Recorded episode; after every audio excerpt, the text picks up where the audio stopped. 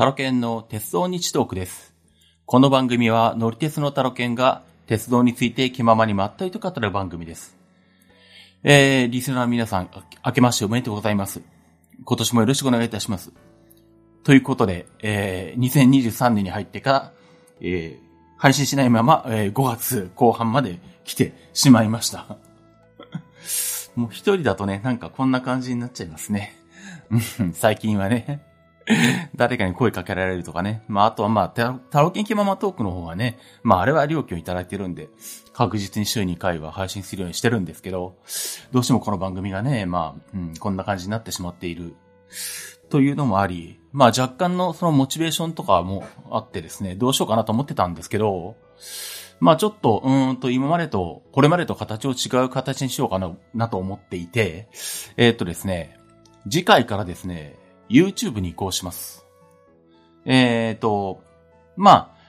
とは言っても動画をバンバン乗っけるほどのことは多分できないので、まあとりあえずは最初の段階としては、今まで通りのこの喋りで、まあ、ただなんだろう。あのーまあ、せっかく画面はあるので、まあ、それは、ある程度はね、活かしていきたいもんですから、まあ、例えばなんでしょうね。あの、行き先の、あの、画像を出したりとか、まあ、あるいは、過去にね、行って、あの、もう行ってきた場所の走りしたら、まあ、その時の列車の写真を出したりとか、あとあの、割となんだ、僕の話の中であの、話が日本全国いろんな方向に飛ぶから、あの、あの路線図見てないとわかんないみたいな声も聞かれるんで、まあ路線図出したりとかね。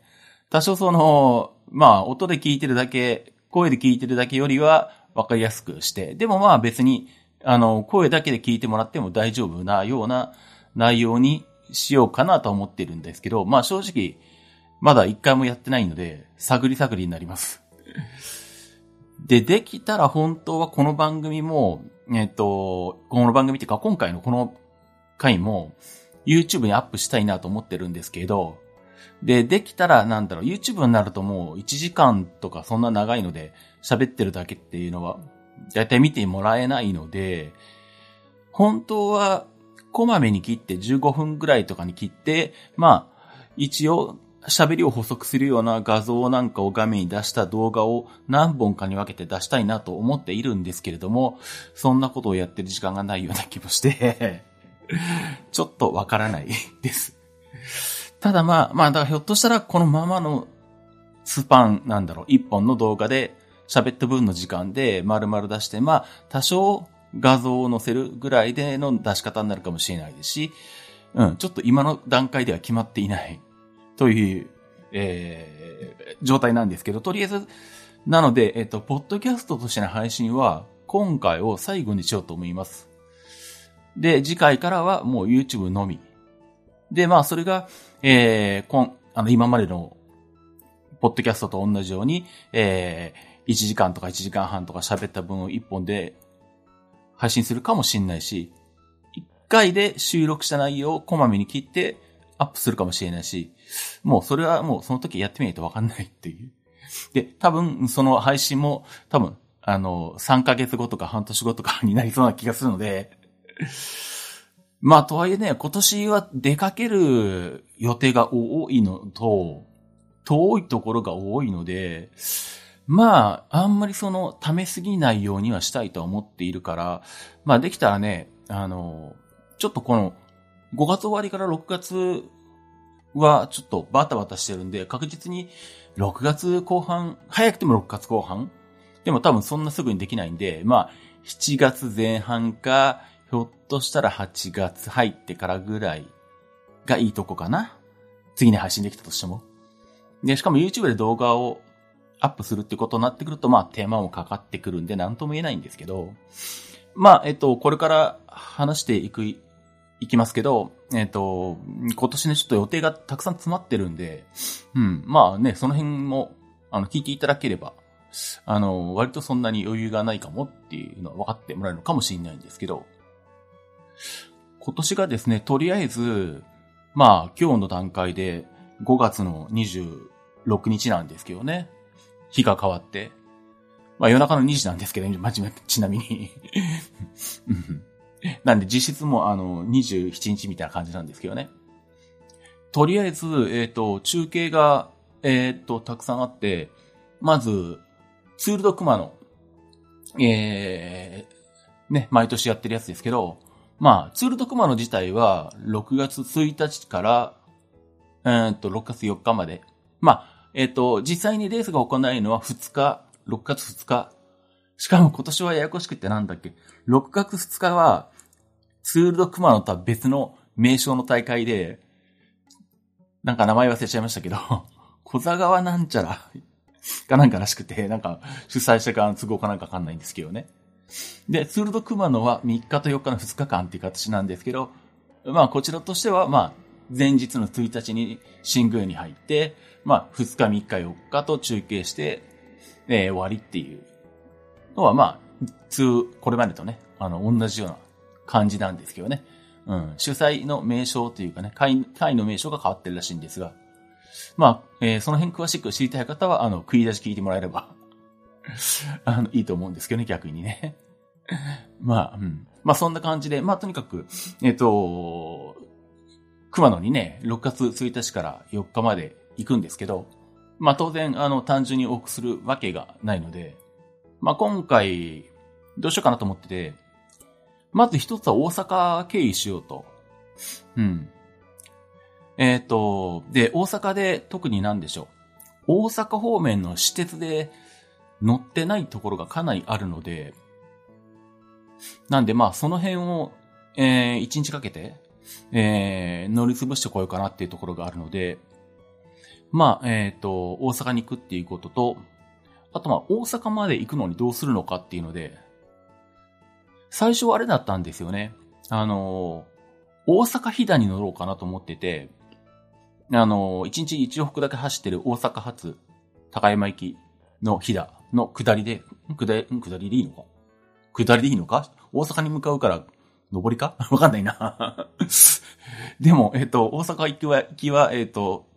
そうか、大阪行きは名古屋行きと並結するから、上りなのか？よくわかんないんですけど。まあいいや。うん、大阪飛騨に乗ろうかなと思ってて、新幹線で、えっ、ー、と、名古屋まで行って、で、えっ、と、新快速で大阪、岐阜まで行って、で、岐阜から大阪飛騨に飛騨に乗ろうかなと思ってたんですけど、まあ、うん、あの、で、まあ、飛騨はね、もう全部 HC85 に乗ってるんで、なってるんで、まあ HC85 に初、初めて乗れるかなっていうところで。まあ、こうかなと思っていたんですが、えっ、ー、と、そろそろ切符を取ろうかなといろいろ考えていた頃にですね、えっ、ー、と、永山、永山電鉄。永山電鉄で、今、えっと、アニメのゆゆ式と、ゆゆ式ね。えー、ひらがなでゆゆで、式は、あの、なんとか式とかの、あの、結婚式の式。うん。ゆゆ式っていう、アニメ自体は10年ぐらい前じゃないのか？うん。まあ、あの、女の子しかいない世界観で、3人の高校生、高校生かな？多分高校生 で、女の子が、まあ、あの、日常的になんか結局夫婦してるっていうだけの、あの、日常系、えー、ゆるっと、ゆりの感じのアニメで、まあ、えっ、と、この手の、うんと、アニメは、ゆるゆりっていうのが有名で、もう、ゆり、ゆりアニ、ゆり漫画、ゆり漫画の世界では、ゆるゆり以前、ゆるゆり以降で、と言われるぐらい、ゆるゆりが有名で、これ自体、ゆるゆりの方もね、僕も好きで見てるんですけど、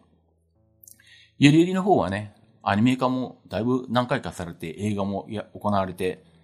今年もなんか10周年かなんかやったのか？うん。まあ、えっ、ー、と、そっちは何回もやってるんですけど、で、まあ、大体このゆゆ、ゆるゆりとゆゆ式。まあ、これがまあ、その当時10年前ぐらいのまあ、まあ、二大日常系ゆりアニメ女の子アニメうん。な、だって、なんですけど、えっと、で、まあ僕はゆりゆりもまあだいぶあの見てて好きはなんですけど、本当はゆゆ式の方がもうちょっと好きっていうか あんまりなんとか派とか言い方したくないけど、あの、ゆゆ式派とゆりゆり派がいるんだったらゆゆ式派になるみたいな ぐらいにはちょっとゆゆ式好きというか気になるので、で、その有識が、えっ、と、永山、永山電鉄と、えー、コラボを始めましたね。えっ、と、有識もだから10周年かなんかだったのかな、多分。多分そのもんだと思うんですけど、はっきり覚えてないんですけど。うん。まあ、とにかくそんな感じで、あのー、まあ、ラッピングしてる列車が走ってたりとか、まあ、記念グッズとか記念切符。まあ、行った頃にはもうなくなってるかもしれないんですけど、その辺は。っていうのがやってるよと。それが8月の27とかまでなのか。で、うーんって思って、そんなめちゃくちゃ行きたいというわけじゃないけど、なんかでも行かないとなんとなく行けばよかったなって後から思いそうな気がするので。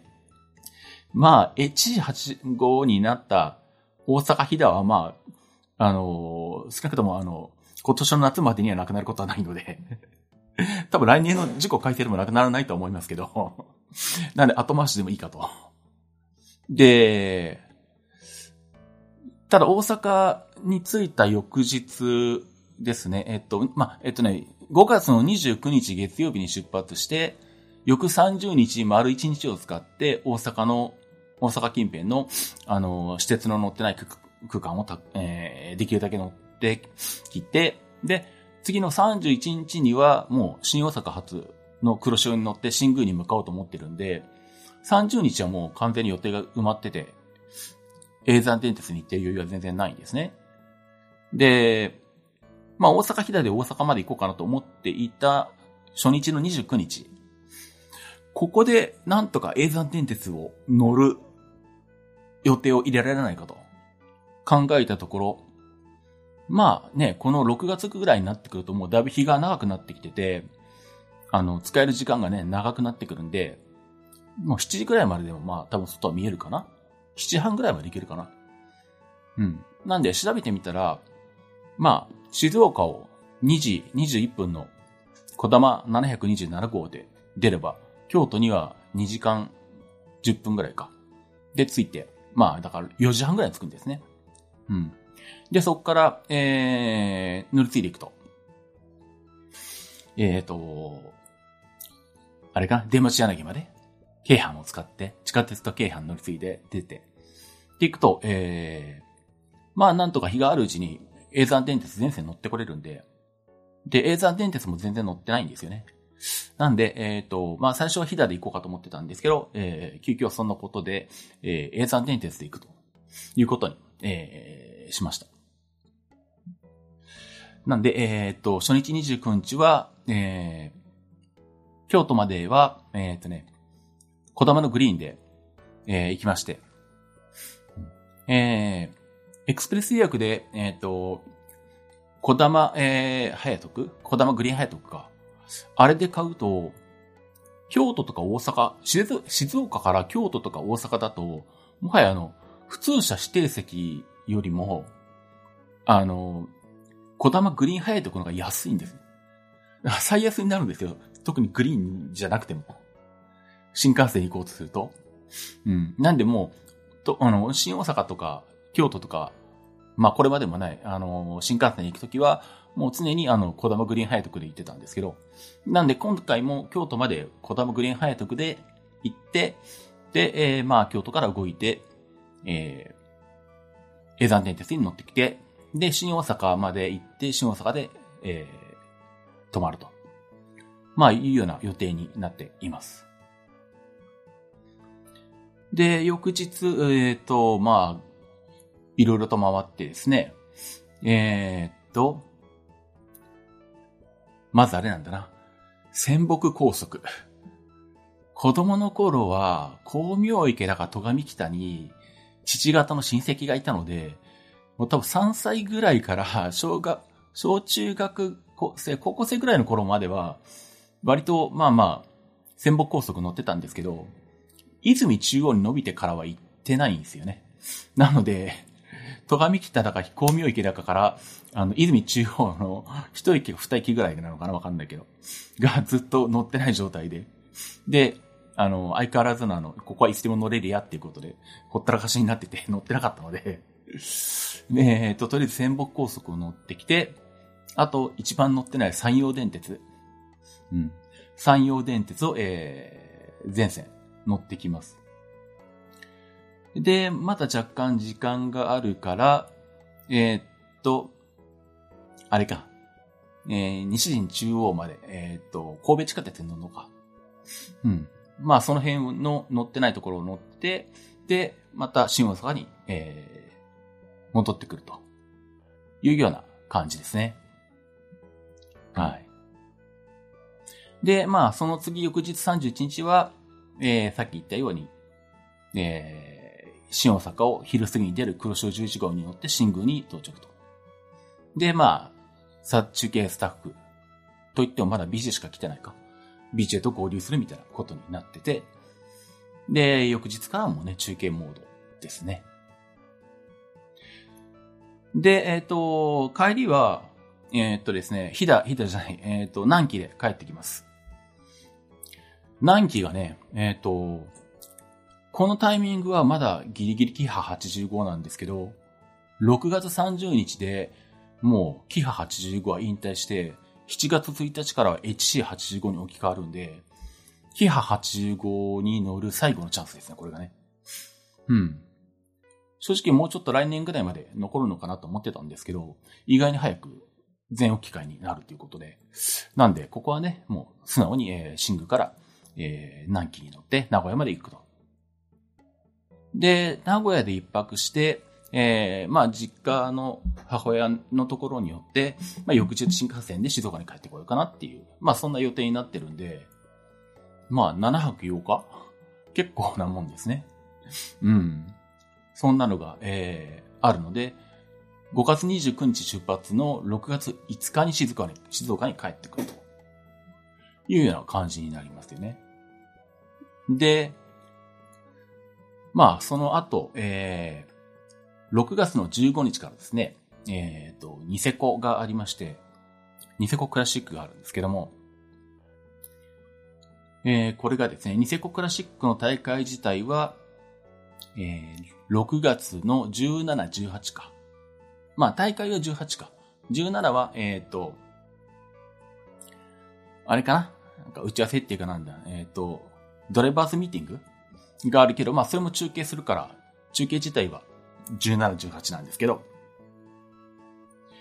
で、えっ、と、これに関してはですね、どうやっていくかというと、うんと、中部国際空港から、えー、アナで、えー、新千歳に飛びます。6月の15日に、えー、静岡出発して、えー、中部国際空港に行って、で、中部国際空港を16時55分発の、えーっと、NH715、アナの715便に乗って、えー、新千歳空港に、まあ、18時35分着と。で、えー、ちょっと余裕を見て、まあ、早めに行ければね、あの、早めの列車に乗ると思うんですけど、まあ、くっちゃんに泊まるので、くっちゃんに着かなきゃいけないんですよね。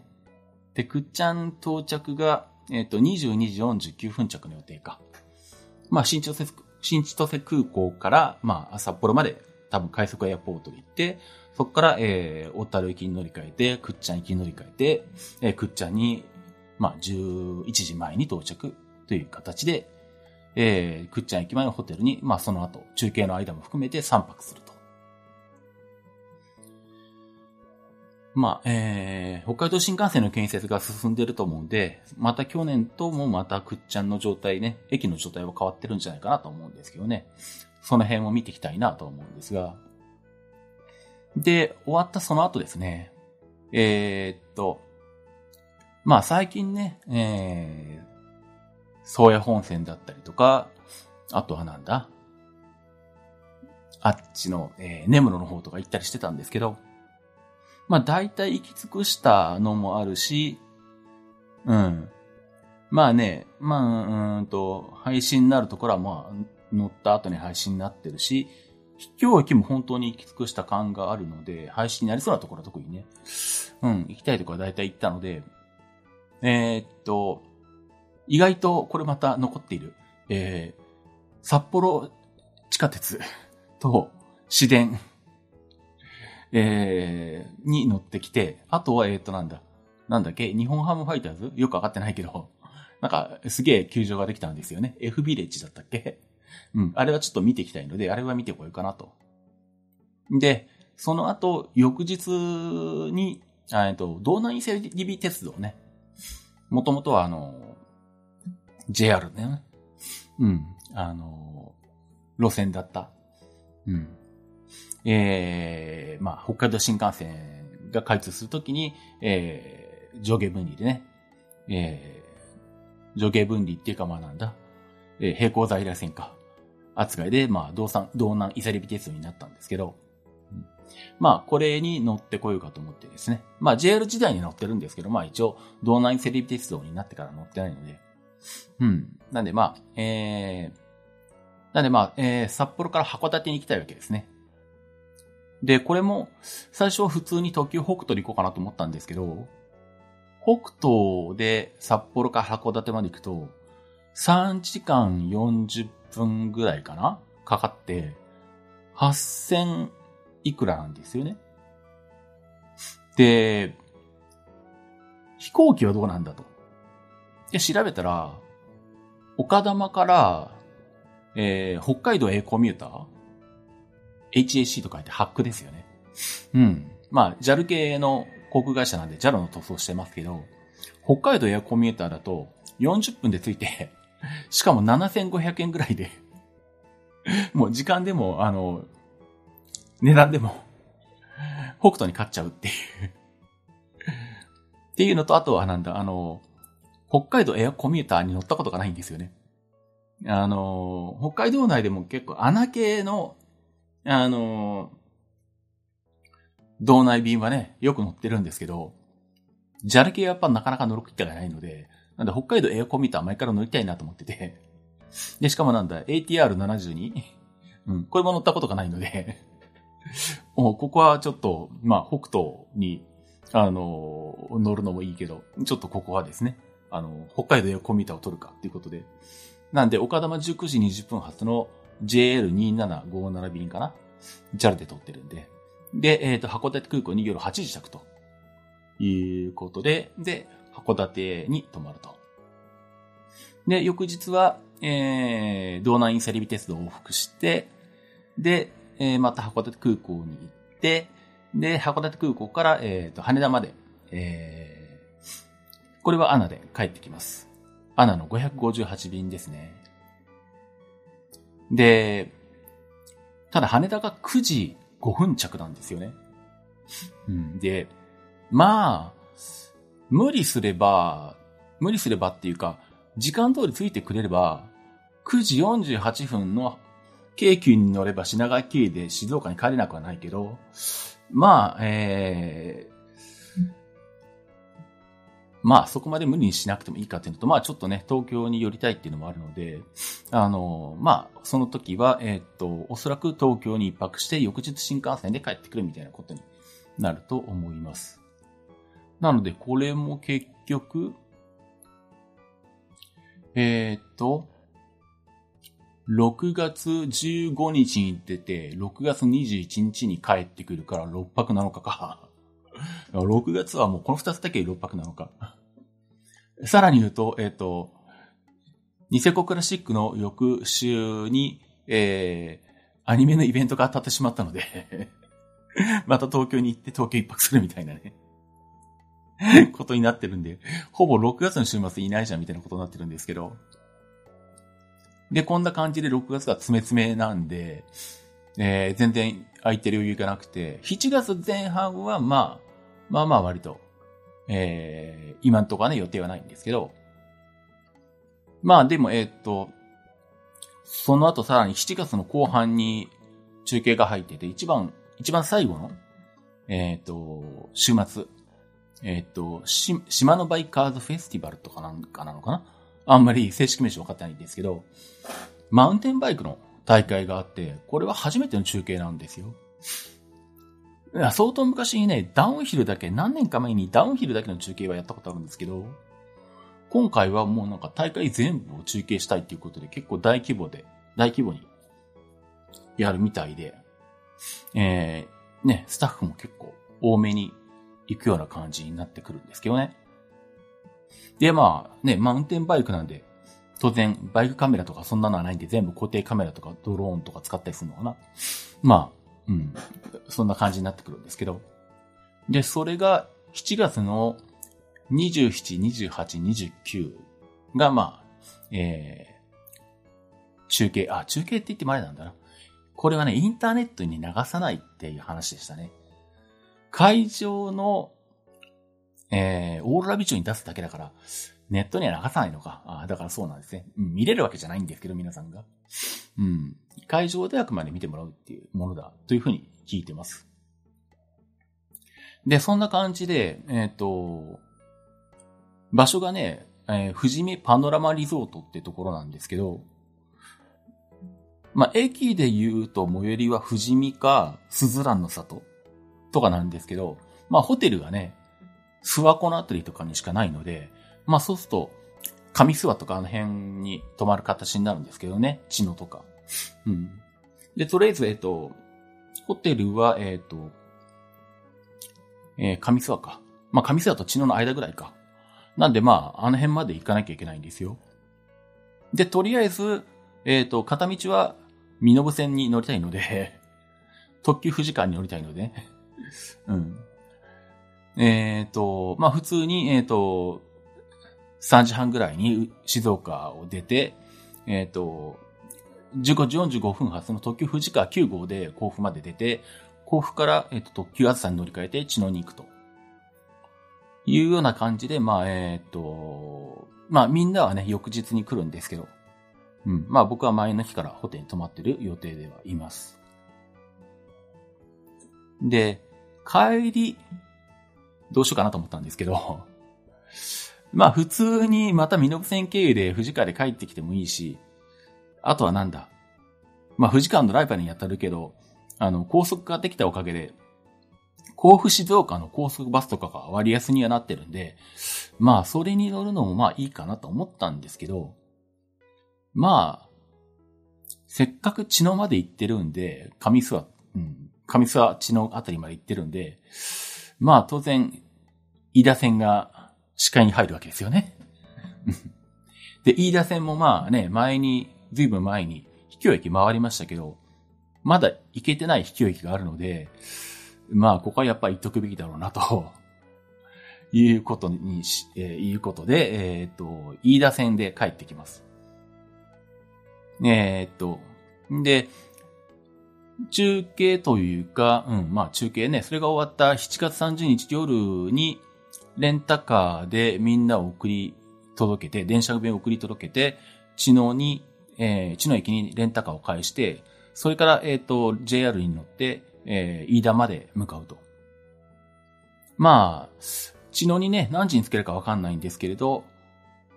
まあ、えっ、ー、と、普通で2時間、3時間はかからないかな。うん。まあ、時間帯によって3時間弱から3時間ちょいぐらい茅野から、えっ、ー、と、岡山で普通で行って、えー、岡山から、えー、飯田線に乗って、まあ、えー、早ければ10時前、遅ければ11時前ぐらいに飯田に着いて、飯田のホテルに泊まると。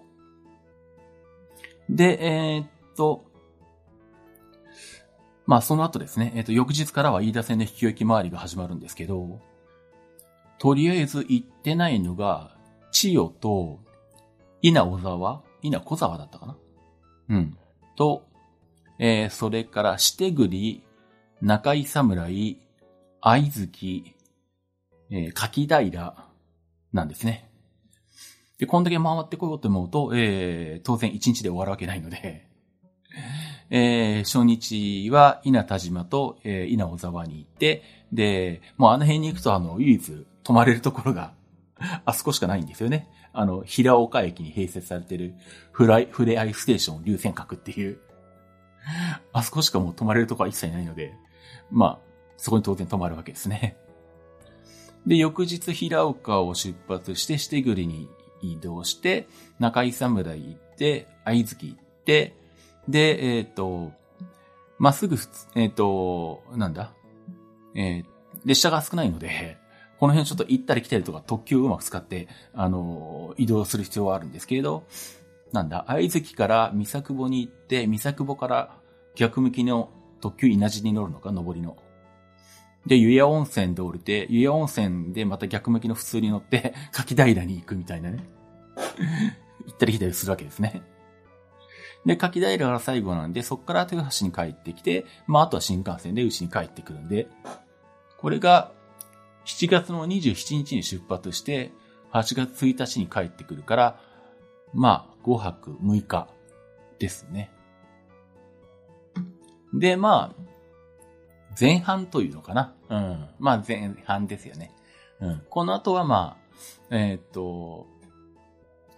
まあ8月にね、島の鈴鹿が毎年の例のごとくあるんですけど、まあこれはいつも通り、新幹線で名古屋行って、名古屋から近鉄特急で行ってっていうね、まああれだけで、特にまあ他のところに行く予定は今のところはないんで、うん、まあ、えー、取り立ててね、お話しすることはまあないんですけど、で、あとはまあ後半戦になってくるんで、ざっくり言うと、その後が、えっ、と、佐賀国体が来年あるんですけど、その、えっ、と、前段階、前、1年前に行われる、その、主催者側の、まあ、練習大会みたいなもんですよね。まあ、それが、えっ、と、都道府県、都道府県大会っていうね、あの、都道府県対抗の自転車ロードレース大会があって、まあ、それも、毎年中継やるんですけど、それが、えっと、あそこは、えっと、大分県なのか？なんかあの辺で大分県なのか熊本県なのかよくわかんないんですけど。で、しかも、えっと、国体は、えっと、佐賀であるから、この都道府県大会も佐賀県の、えー、主催なはずなんですけど、どうも佐賀には、えー、ロードレースに向いた場所がないらしく えー、お、大分らか熊本かわかんない微妙微妙な山の中の、あの、オートポリスっていうレース会場でやるということになってまして、えー、そのオートポリスに行くんですけど、えっ、ー、と、まあ、熊本空港から行くのが一番近いんで、熊本空港ベースで、まあ、飛行機で熊本に行って、えー、中継やって、で、えー、っと、この時あれかな？確か、えっ、と、西九州新幹線がまだ乗ってないんで、西九州新幹線に乗ってくるんだ、じゃなかったかな？そうですね。うん。えっと、そう、熊本交通のね、前、ちょっと前、熊本交通じゃないや、熊本電鉄か。熊本電鉄の、えっと、終点の三好駅が、どうもなんか移転したらしくてついこの間乗ってきたばっかなのに、もう一回行かなきゃいけないっていうね なんでしょうがないんで、えっ、と、中継が終わった翌日の9月11日月曜日か。うん。に、えー、っと、連休か？これ。連休だよね、多分。うん。えー、っと、三好まで行って、戻ってきて、え、っと、で、あそこに行きたいんですよね。えっと、南阿蘇鉄道。一応今年の夏に全線開通する予定にはなってるんですけど、全線開通したら、えっと、JR に乗り入れして、あのあそこの、いつも名前忘れてしまう えー、非合津。うん。非合津まで乗り入れるらしくて。で、多分 JR とのそのダイヤ調整もあって、なんかまだダイヤは発表されてないっぽいんですね。もう発表されたのかな？ちょっと前に見た時はまだ出てなかったんで。なんで、ここの予定がちょっとね、はっきりはしないんですけど、一応、うんと、まあ、これぐらいの感じならいけるだろうっていうのが三好に行って、熊本交通、違う、熊本電鉄の、えっ、ー、と、三好まで行って、で、戻ってきて、えっ、ー、と、九州横断特急使って立野まで行って、で、南八鉄道に乗って、高森まで行って、帰ってきて、で、熊本にまた戻ってきて、熊本にもう一泊するみたいな、いう風にできたらいいなと思ってるんですけど、ちょっと、南阿蘇鉄道のダイヤがわからないので、ちょっとこの辺は流動的なんですけど、まあ一応そんな見立てでは言います。で、まあ熊本に戻ってこれたとして、熊本を昼過ぎに翌日に出て、えー、っと、西九州新幹線に乗って長崎まで行って帰っ、えー、っと、長崎まで行って、すぐ折り返して、えー、また西九州新幹線に乗って、竹温泉から、えっ、と、リレーカモメで博多に出て、で、えー、と、福岡空港から静岡空港まで帰ってくると。なんで、この時は往復とも、えっ、ー、と、静岡空港発着で、えー、FDA になってますね。うん。まあ、詳しくはさすがに、この9月の頃の前には、えー、次回を配信してるつもりでいるんで、まあ、えー、詳しくはね、まあその時には、あの、南阿蘇鉄道の時刻なんかも分かってると思うんで、また改めてね、お話したいとは思ってますけど、一応そんなのがあるのと、その翌 翌週にえっと、これもまたアニメ関係で、京マフっていうね、京都漫画アニメフェスティバルなのかな、うん、まあ、割とアニメの世界では有名な、えー、イベントが京都で毎年あって、毎年、京マフがありましたっていうニュースを見て、あ、行きたかったなと毎年思ってるんですけど、今年は、あの、珍しく、あの、開催日が決定したというところで情報をキャッチできたので、せっかくだから行こうということで、えー、まだホテルだけしかね、予約してないんですけど、連休だよな。あ、こっちが連休なのか。そうか。その前の週は連休じゃないんだ。そうですね。うん。なんで、15、16、17、18か。うん。今日マフは16、17の2日間。えー、で行われるんですけど、まあ、それを見てくるのと、まあせっかくなんで京都方面でね、また乗ってないところもあるっていうところもあるんで、まあその前後含めて3泊4日で、えっ、ー、と、京都に行ってきます。なんで、えー、えー、熊本に行った翌週の週末に、しかもうちに帰ってきてから中2日で京都に行くっていう この 9, 9月の詰まり具合も結構ね、やばい感じがしますけど。まあその後はね、9月はないんですけど、で、あと、えっ、ー、と、10月か。えー、10月に入ると、えー、っと、どこだ？えー、10月に入るとですね、えっ、ー、と、国体があります。えー、鹿児島国体ですね。本当は2年ぐらい前にやる予定だったのかな、確か。まあコロナでいろいろと国体がずれたせいで、えー、鹿児島国体に行くが、えっ、ー、と、今年行われるんですけど、それが10月の15日にあるのか。なんでまあ中継としては14、15で。まあえっ、ー、と、で、僕の予定としては、えー、前日の13日から出発すると。えっ、ー、と、中部国際空港から、えー、高島空港まで飛ぶと。えー、ここで、えっ、ー、とですね、ソラシドエアに乗る予定です。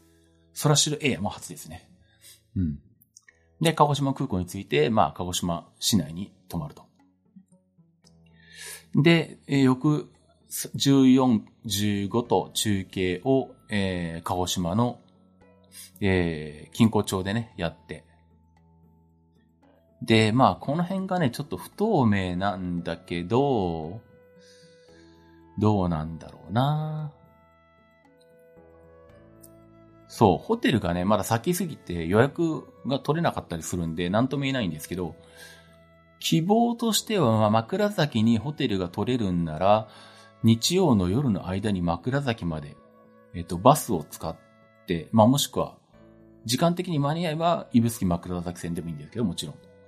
うん。か、鹿児島空港からバスっていう手もあるんですけど、そうすると枕崎にその日の夜のうちにつけるんで、まあそうするとちょっとね、朝ゆっくりできるというか、昼ゆっくりできるんですけど、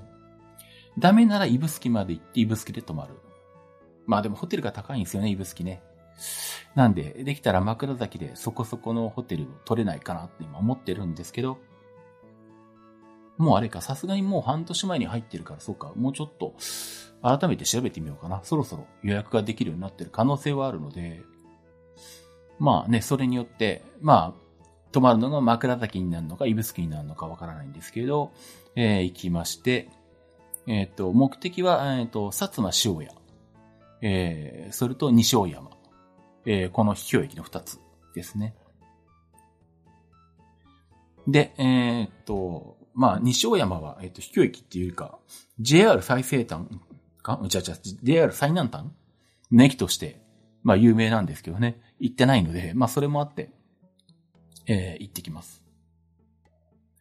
で、えー、で、指宿枕崎線を回って、えー、その晩は、えー、鹿児島に泊まると。で、えー、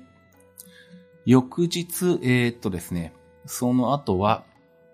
えー、西鉄に乗ってないんですね。西日本鉄道。これもなかなか乗る機会がなくて。なんで、まあ、鹿児島にいるんですけど、鹿児島から新幹線とか、あ、あとそれだ。あとあれ、えっ、ー、と、久薩オレンジ鉄道も乗ってないので、そう、久薩オレンジ鉄道と西鉄に乗るかなと思ってですね。なんで、鹿児島を予定では17日火曜日に、えー、昼頃出て、で、えっ、ー、と、仙台から、えー、えー、久津、えー、オレンジ鉄道に乗って、新八代まで出て、で、あとは、えっ、ー、と、大牟田まで出て、で、そこから、えっ、ー、と、西鉄に乗って、えー、西鉄久留米に泊まると。まあ、ホテルはあるので、うん。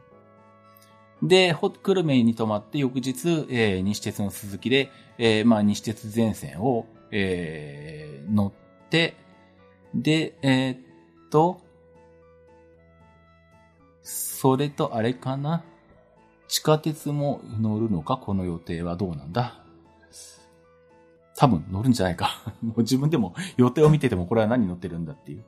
あ、地下鉄は乗れてないのか。あ、でも地下鉄にも乗る時間あると思います。福岡空港、普通に行くと5時42分で、飛行機は7時半なので、多分、あの、七熊線がね、博多乗りで開業してて、博多じゃないか、天神か？うん。天神乗りで開業してて。で、七熊線全然乗ってないので、うん。まあ、それも多分乗ってこれると思うんですけど、うん。まあ、その辺は実際の、えー、時間を見て、えー、考えるという形になるんですけども。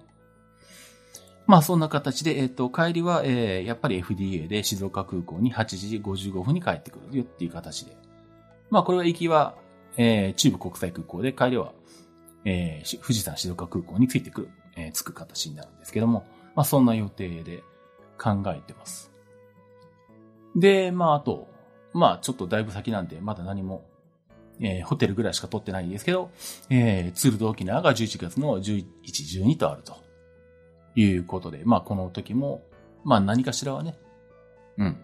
まあ沖縄の中かもしんないし、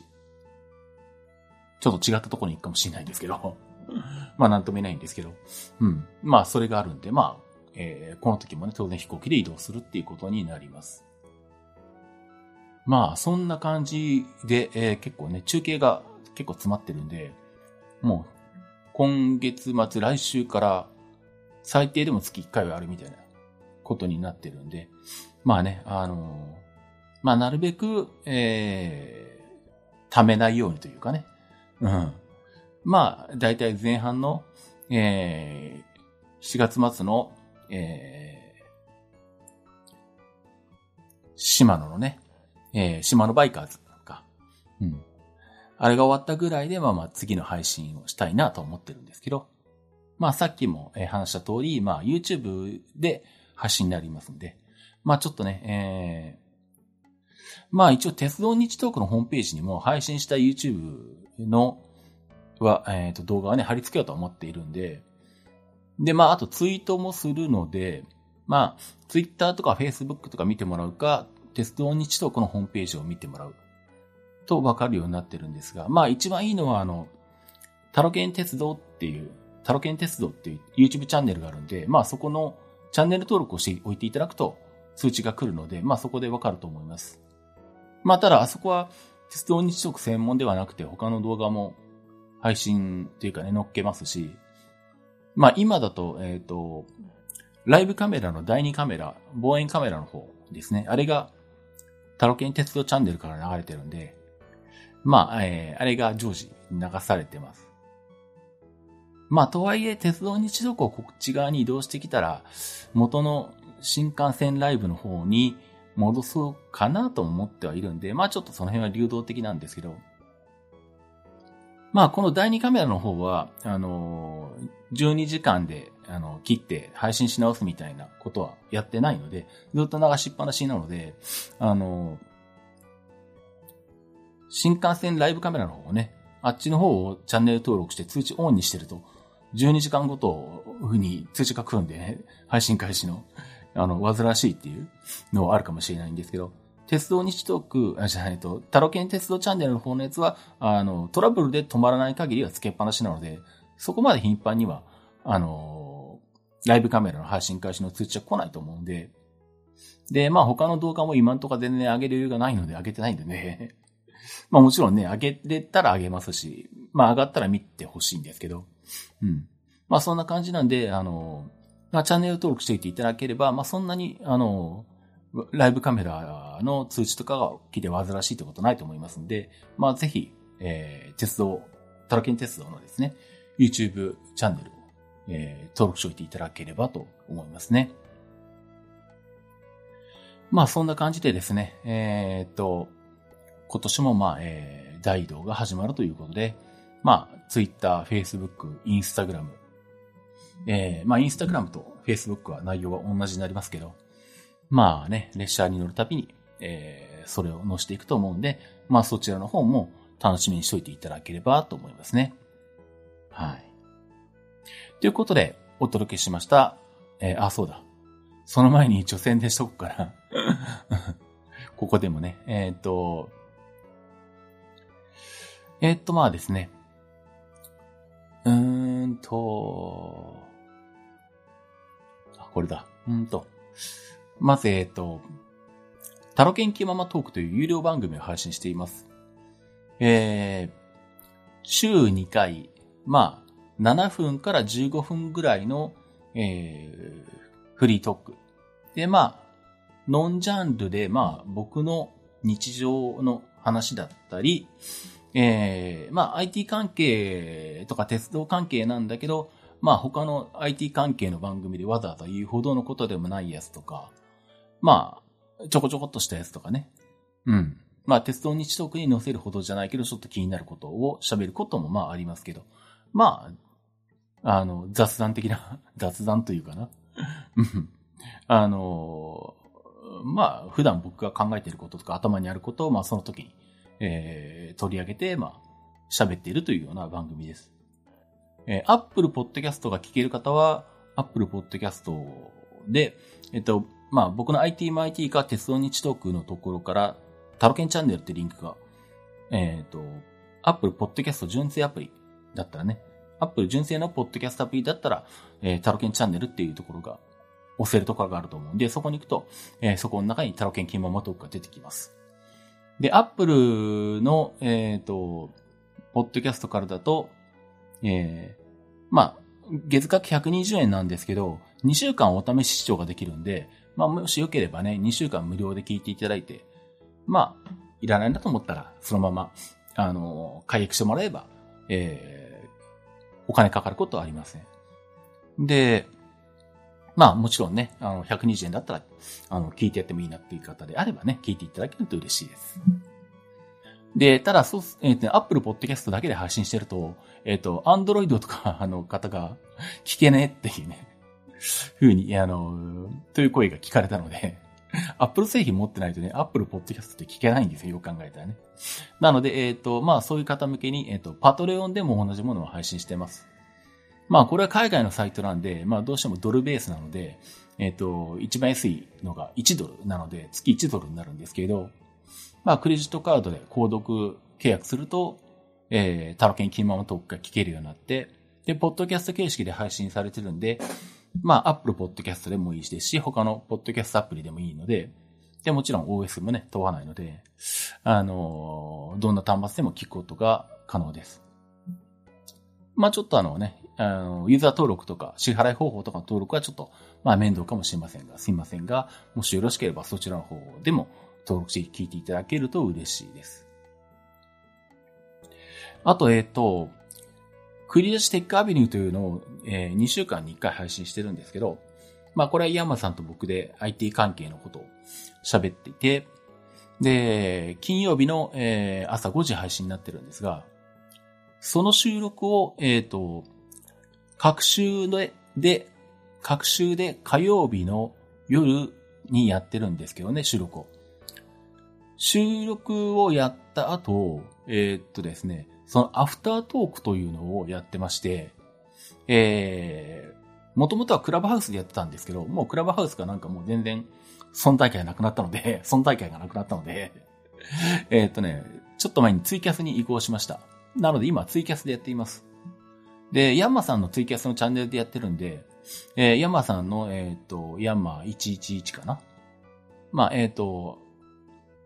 ツイッターと同じアカウント名になってると思うんで、まあそこから辿っていってもいいですし、まあ僕がヤンマさんのツイッターをフォローしておいていただければ、あの、アフタートークがある日には、だいたい収録が始まる前ぐらいに、えー、ツイートしますんで、まあそこのリンクから行っていただければ、アフタートークの、えー、ツイキャスチャンネルのところにも行けるようになっています。で、このアフタートークに関しては、えっ、ー、と、一切残していないので、その場で聞かないと聞くことができないです。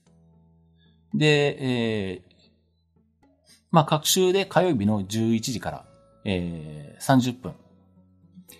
まあ、えー、投げ銭的なもので、えっ、ー、と、ツイキャスの方はね、なんか、コインだかなんだかを5枚投げてもらうと延長できるんで、それが溜まれば、えー、あと追加で1時間までは喋りますが、えー、それがないと、えー、自動的にツイキャスは30分で止まるので、えー、30分ということになります。なので、まあ、最低30分は喋ります。まあ、これもね、あの、ぜひ聞いていただければと思いますので、よろしくお願いします。えー、ということで、えー、そんなところかな。はい。ということで、お届けしました、えー、鉄道日トークでした。それではまた。